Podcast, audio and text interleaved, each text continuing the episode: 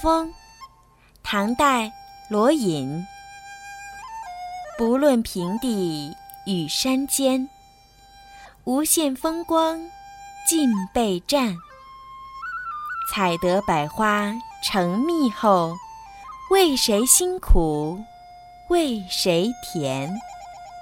在昆虫世界里，蜜蜂一般都被认为是辛苦劳碌、服务别人的代表。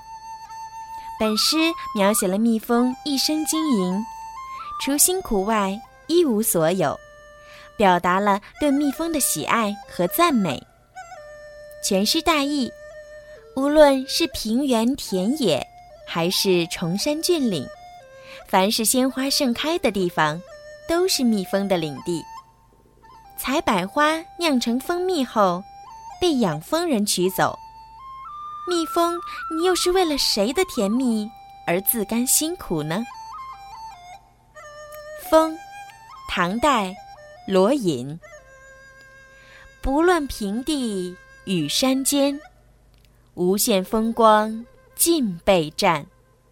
采得百花成蜜后，为谁辛苦为谁甜？出品。